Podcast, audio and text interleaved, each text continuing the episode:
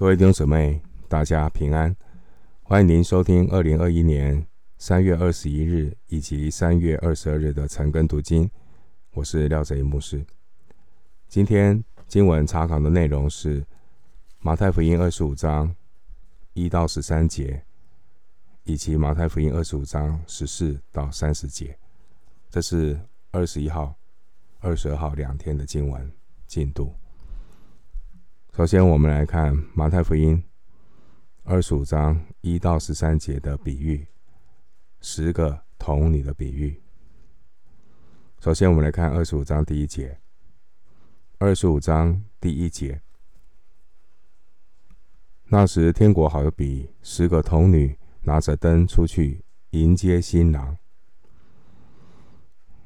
一到十二节，这个十个童女的比喻里面呢、比喻有它的主要的重点，那这里面的重点是什么？在最后第十三节有提到，比喻里的这个新郎啊，可以预表主耶稣。至于比喻中的童女、油、卖油的、坐席、门。这些都不是比喻的重点，所以不必做过多的灵意解经，避免失焦。因为一个比喻呢，只有一个重点。主耶稣指出这个比喻的重点，就在马太福音二十五章十三节，很清楚的告诉我们，比喻的重点就是要我们警醒，要警醒，因为新郎来的那个日子，那个时辰。没有人知道，那要如何警醒？就是要做好准备。我们继续看马太福音二十五章二到三节。二十五章二到三节，其中有五个是愚拙的，五个是聪明的。愚拙的拿着灯，却不预备油。这十个童女原先都是在等待新郎迎接新娘。回家举行婚宴。这个灯呢，原文是火把，啊，火把。那有可能就是把这个火把呢，在那个时候的人啊，夜间出门啊，要怎么样照明呢？没有像我们现在有路灯，所以就持着火把在夜间行走。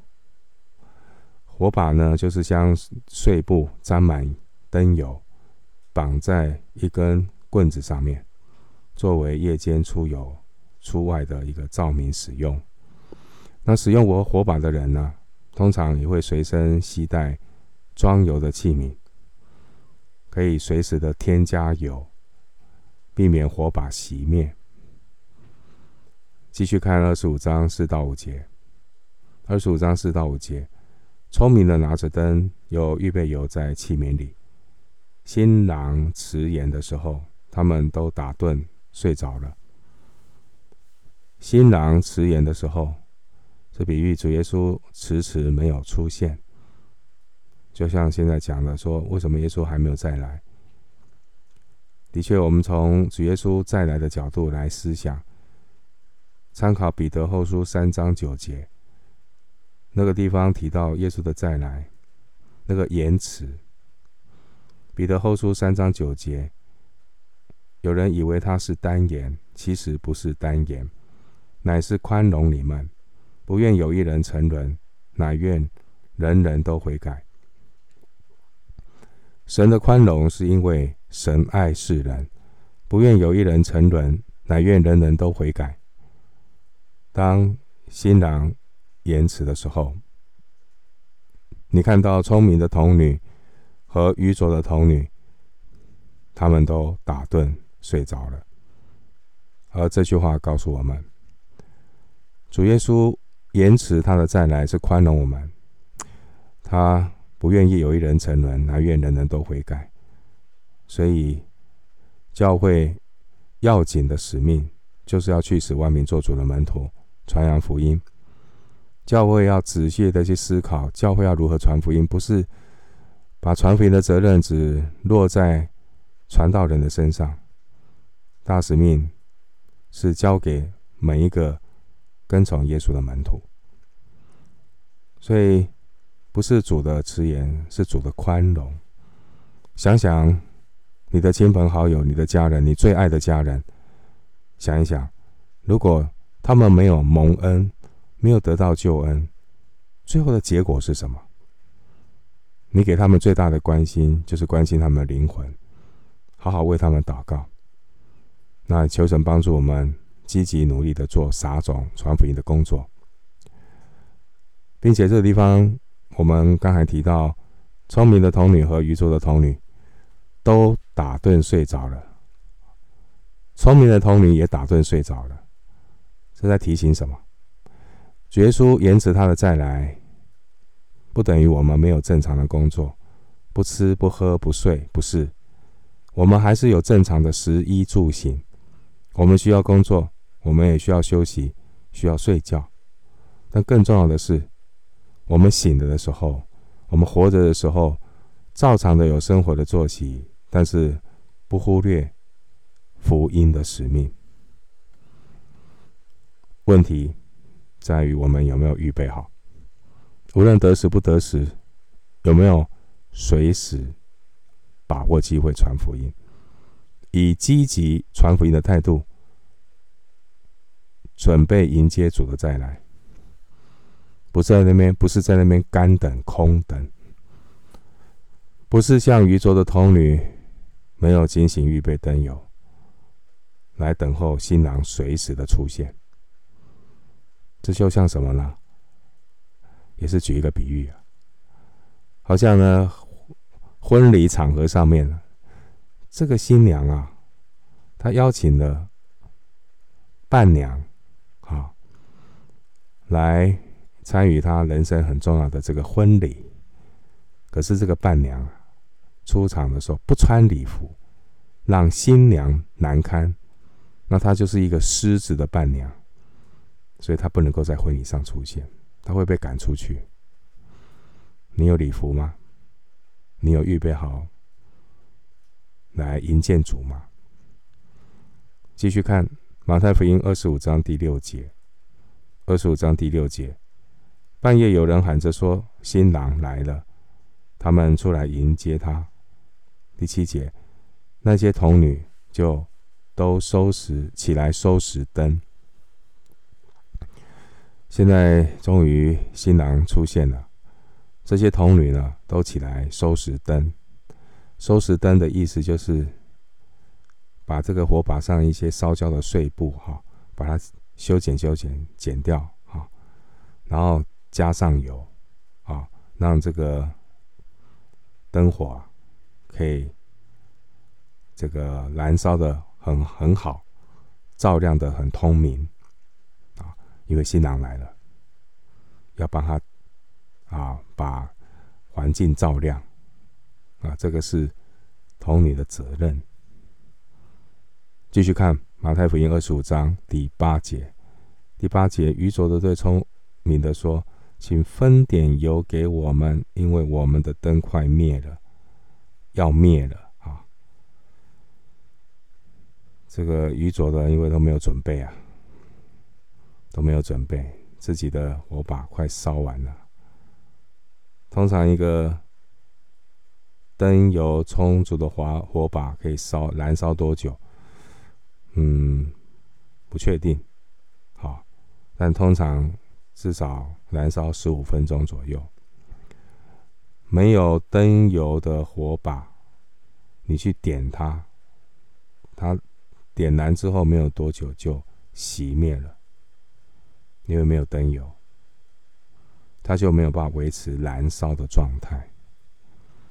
继续看二十五章第九节，二十五章第九节，聪明的回答说：“恐怕不够你我用的，不如你们自己。”到卖油的那里去买吧，可能要买这个来不及了，没有做好准备。这聪明的童女呢，断然拒绝分点油给愚拙的。你不能说他们这么自私，不是，因为他们有任务在身啊。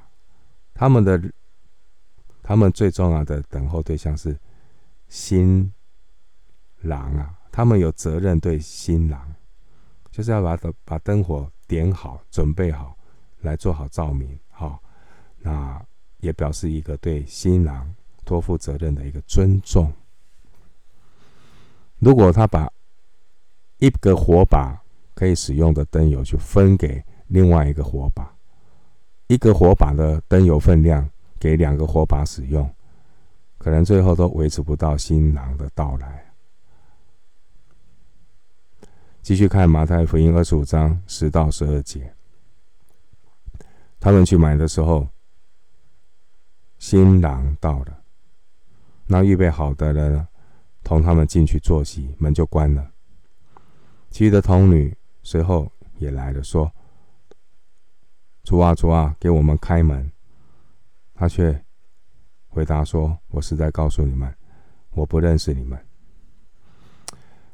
门已经关了，时间来了，就没有预备好的跑去买油，预备好的已经进去了。”嗯，我在想啊。到底是谁等谁呀？不是应该是我们等新郎吗？怎么变成新郎还要等我们？我在想，今天教会的的聚会，是不是我们常常迟到呢？我们是不是迟到的让上帝等我们呢？所以求神帮助我们啊，要有敬畏的心。要警醒。这个新啊新郎说：“我实在告诉你们，我我不认识你们。”这个认识原文呢，就是有称赞嘉许的意思啊。所以，并不是主真的不认识他们，而是主根本就是不赞许他们，不赞许他们。漆黑的夜晚。手执火把，要随时等候新郎的再来，这是童女的责任。随时哦，就是出现的时候你是在那里的，而不是新郎出现的时候，你那个时候才跑去买油。他们是失职的童女，所以我们要随时做好准备。继续看二十五章第十三节，所以你们要警醒，因为那日子、那时辰，你们不知道。记住，解释比喻的原则就是，耶稣所说的比喻都只有一个重点，所以比喻比喻里面的一些细节不需要过度的揣测，因为是比喻，所以。故事的内容 也不需要百分之百合乎常理啊，因为只是比喻嘛。那耶稣的这个比喻的重点就是要我们警醒啊，就是要我们警醒。警醒呢，这个在这个比喻的里面，它的具体的意义就是要预备好，要预备好。当比喻讲警醒的时候，不是说你不能打盹、不能睡觉。前面提到，等候耶稣再来，不代表我们不吃、不喝、不睡，不是啊，还是有正常的生活，只是不要忽略我们的天职，忽略福音的使命。门徒的警醒不能够只有等候、干等啊，没有行动。我们吃有行动，我们吃喝嫁娶都有行动，就是福音没有行动，那这叫做空谈，光说不练，所以要有行动啊！你没有行动，你光是讲说哦，喊口号，我们要传福音，我们要去执行使命，这叫做呼口号，没有行动。说这个听道不行道，这个是自欺欺人啊，骗不了上帝的。不能够只有干等的行动，就等在那边什么都不做，而不是只有一个人行动。应该怎么样？大家互相鼓励，一起起来行动。因为每一个人都有他的人际关系网。你认识的人我不认识，你的我来，我的你来，可以互相的交换，互相的在福音上互相的效力。特别是家人的信主不容易啊，因为特别 你的长辈啊，看着你长大，有时候跟他们讲福音有一点不容易，所以换一个嘴巴讲也是很好的啊。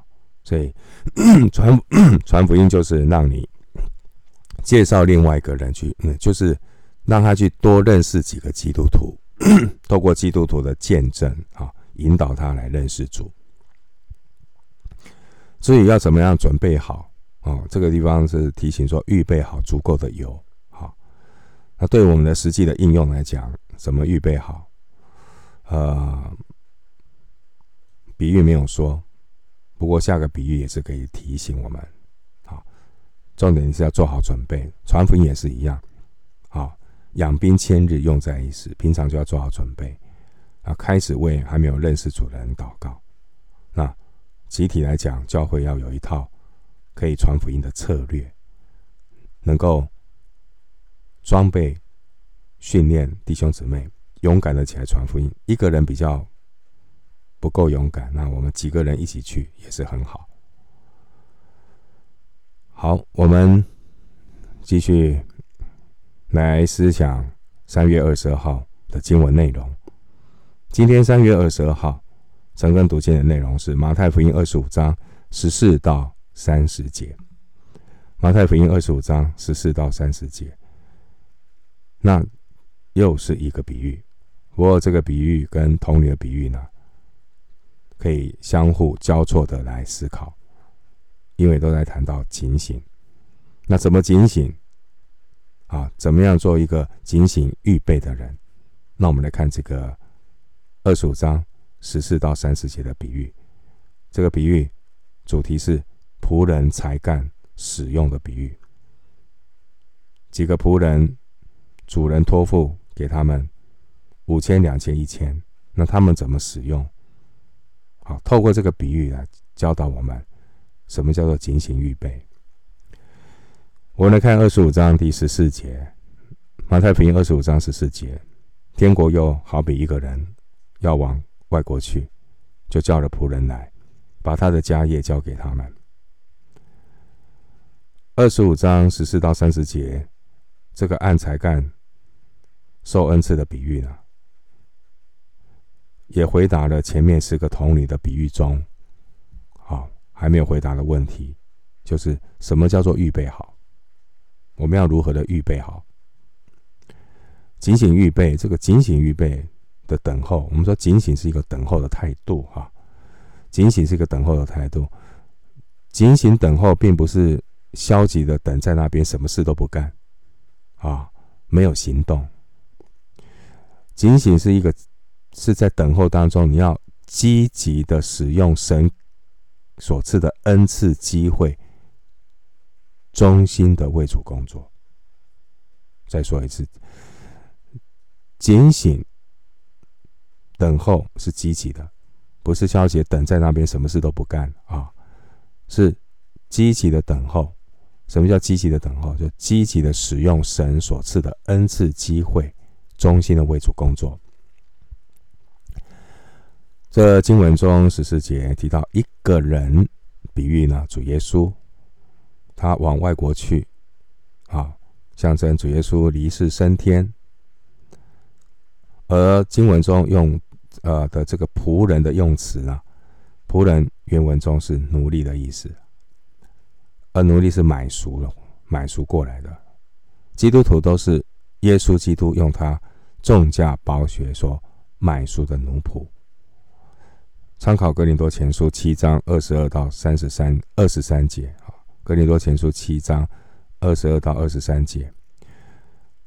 那在《路加福音》十九章十二到二十七节也有类似的比喻。我们继续看《马太福音》二十五章十五节，二十五章十五节，按着个人的才干给他们银子，一个给了五千，一个给了二千，一个给了一千。就往外国去了。这里的才干啊，按着个人的才干，才干原文是指执行的能力，执行的能力。但这个比喻并非说人的才干大，恩赐也大。我们不不需要这样理解。主要是要强调，主按着每个人的情形，量给个人大小不同的恩赐，是主照他自己的意思量给人恩赐。好，罗马书十二章三节、六节，还有以弗所书四章七节。换句话说呢，我们每一个人都有恩赐，重点是有，重重点不是多跟少。没有一个信徒可以推辞说啊，我没有恩赐，都有恩赐，只是呃不同的恩赐。好，我不需要去讲到就所谓大小，其实都有恩赐。好，所以重点不是多少大小，重点是有，我们都有啊。所以一个等候主的人，必须看到你是神给你的有，好好的做好管家，忠心的侍奉。这是重点。好，不过我们解释这里面的五千、二千、一千，啊，原文是五他连德、二他连德、一他连德。那他连德是犹太人的币制，在犹太人币制单位里面，它是最大的单位。每一个他连德折合六千德拿利乌。好，那比这个比喻呢？就是告诉我们，这个是象征属灵的恩赐和机会啊。所以他连得的英文的 talent 就是来自这个比喻。那这个太抽象，我们具体讲啊。当时候普通人一天的工钱是一德拿利乌，一天的工钱一德拿利乌。好，一个他连得是六千德拿利乌，所以我们来换算这三个仆人这个。五他连得，二他连得，一他连得，一他连得六千德拿利乌。一个工人一天的工钱是一德拿利乌，所以我们换算起来呢，这三个仆人被托付管理的本钱啊，相当是普通工人八十二年、三十三年、十六年半的工钱。八十二年、三十三年、十六年半的工钱。我们可以有很多的联想跟应用啊！哈，上帝让你活多长那不是重点，那你怎么活啊？生有时，死有时，重点不是什么时候生，是好日子生；什么时候死，良辰吉日死，不是。重点不是什么时候生，重点不是什么时候安葬，选个好日子，重点是从生到死的这个中间的人生，你是怎么过的？如果你说你是个基督徒，你怎么样的使用神给你的八十几年？如果这边谈到三十三年了，二他连德是三十三年，你看耶稣在世上的年的不过三十三年了，三十三年半了，可是活得精彩，好过活了一百年，乏善可陈。如果人生，呃，保罗说我们人是。是一台戏，对不对？人生是一台戏，我们基督徒是人生的一台戏。你这台戏的演出内容如何呢？台语有一句话叫做“歹戏拖棚”，我们的人生的这台戏不要歹戏拖棚了。好，所以我们要好好的把握上帝给我们每一个机会。非常重要的就是你要有一个委身的属灵的家。你有没有委身的教会？教会非常重要的责任就是装备信徒，去执行神所托付的福音大使命。所以，我们总结来看这个比喻的重点，就是神都给我们有恩赐，重点是有，不是多少。继续看二十五章十六节，那领五千的随即拿去做买卖，另外赚了五千，随即。拿去做买卖，就是没有单言。好，所以基督徒不要常常有一个习惯说一句话：“等我，等我，等我什么时候等？”没有，没有什么等。最好的时间就是现在。最重要的是把握机会。好不要单言。就像我们不会因为忙碌工作就不睡觉、不吃饭了。好，所以非常重要的是每一天，好与神同行，看圣灵在环境当中的动工，加入与神同工的行列。他们随即拿去做买卖，做买卖是比喻把主粮给我们的恩赐善加运用，做百般恩赐的好管家，为神的国度效力。继续看二十五章十七节，二十五章十七节，那领二千的也照样另赚了二千，照样赚了二千，表示这个说明他的忠心。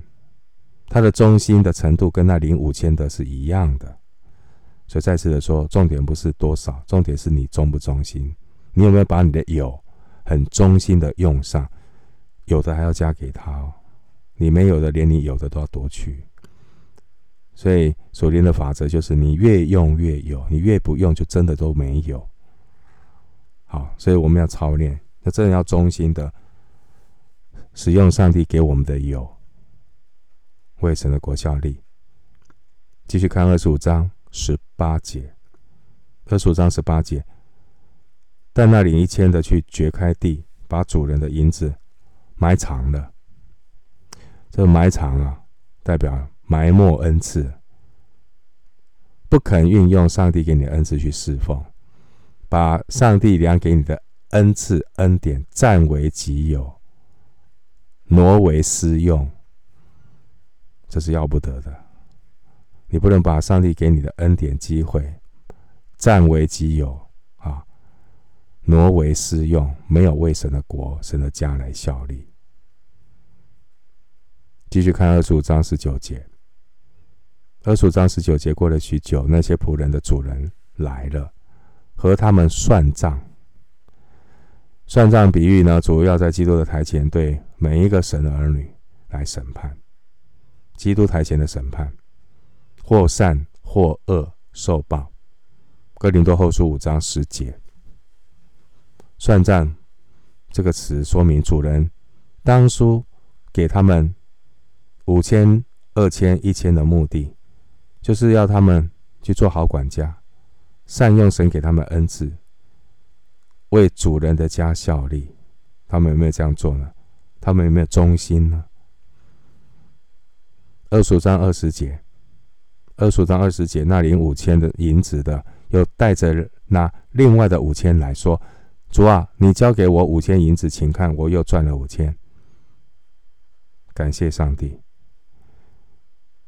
这也是提醒我们啊，我们今天在地上所有的侍奉，将来都要交账，在基督的台前一一的交账。你我。所得到的这些服侍的恩赐和成果，都是属于主的。万有都是本于他，依靠他，归于他。啊，我们只是管家，不能够占为己有，不能够窃夺神的荣耀。继续看二十五章二十一节。二十五章二十一节，主人说：“好，你这又良善又忠心的仆人，你在不多的事上有忠心。”我要把许多事派你管理，可以进来享受你主人的快乐。良善指的是有美好、善良的存心和动机，能够体会主的心意，顺服主的带领，这是良善。人要良善，忠心呢，就是现实可靠的态度和行为，把事情做得好，努力的去做。好良善在前，忠心在后。人要对，做的事也对。很多有忠心的人，并没有良善的动机，他可能外面很忠心，可是人不对啊。所以人在事的前面，人比事更重要。对的人所做的事，神纪念。这地方对五千的说不多的事哦，这回应前面讲的，重点不是多少，重点是有。即便是五千，也是不多。所以重点不是。多少？重点是你有，你有把把你的有妥善的利用，把上帝给你有的机会、有的恩赐，好好的使用它，做好管家。做好管家，这是非常重要的哈。所以，当然许多的，就是许多的事，指将来我们在国度里的侍奉，在不多的事中心，许多的事会托付。这边有谈到管理，就是接受神所给我们的权柄，去管理神的国度里的事物，并且可以享受主人的快乐。享受主人快乐，代表我们在神国度里的奖赏。今天我们不管有多少侍奉，都是不多的事。他们不过是为着将来我们能够管理许多事所必须经历的实习。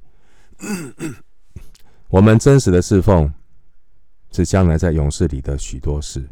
好，继续看马太福音二十五章二十二到二十三节。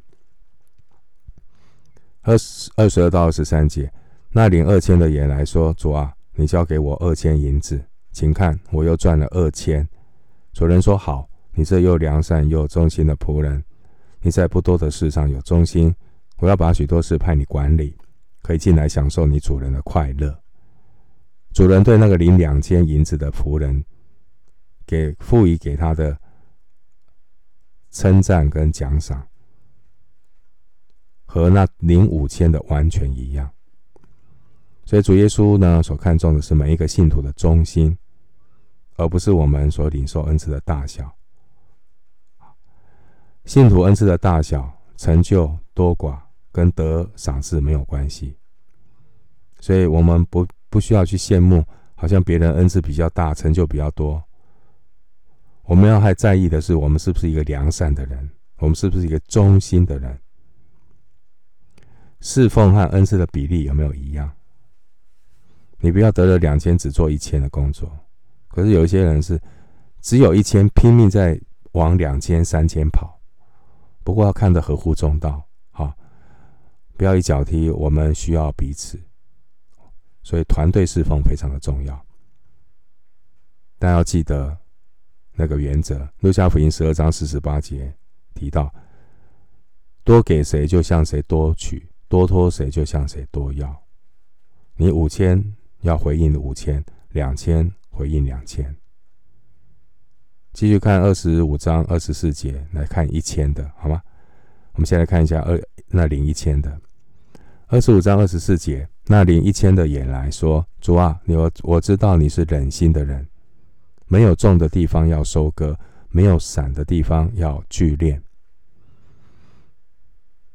我知道你是忍心的人，忍心指的是心肠刚硬，坚如铁石，铁石心肠啊。”就是硬邦邦，没有什么妥协的。这个仆人有一种误解，以为他的主人就是一个严厉又刻薄的人。不过这只只是他懒惰的理由啊，他合理化自己的理由。没有种的地方要收割，没有散的地方要聚敛，这是他他自己说的啦。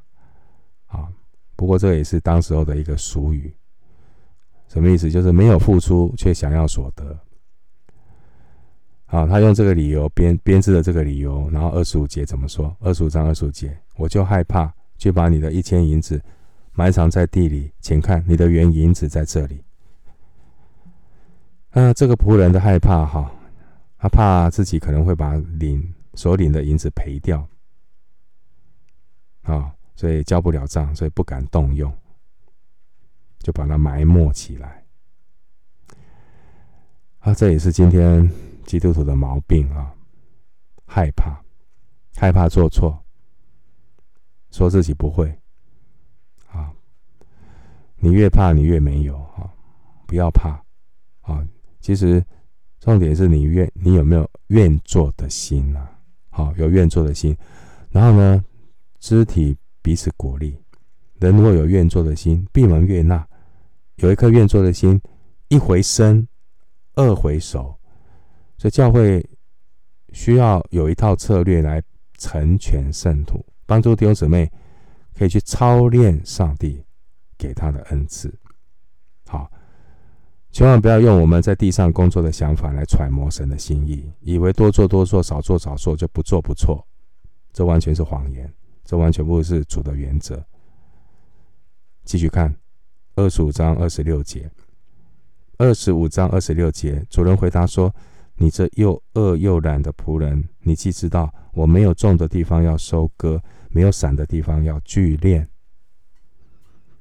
天国的服事原则是：你不做肯定错，不做你不做肯定错。又饿又懒跟又良善又忠心是一个对比。又饿又懒，这个饿指的是这个。仆人不体贴主人的心意，又随便下定论啊！主人你是怎么样的人？这叫做黑白讲、欧北共，合理化自己懒惰的理由啊！又饿又懒，懒就是根本没有尽力的去完成主人的托付。二十五章二十七节，主人会怎么做？二十五章二十七节，就当把我的银子。放给兑换银钱的人，到我来的时候，可以连本带利收回。主人只给仆人一千银子，只给他一千，这表明主人了解这个仆人，他其实也并不指望他做什么大事。主人的期待只是要他体贴主人的心意，至少可以赚一点利息嘛。你不要什么都不做，就把它埋起来。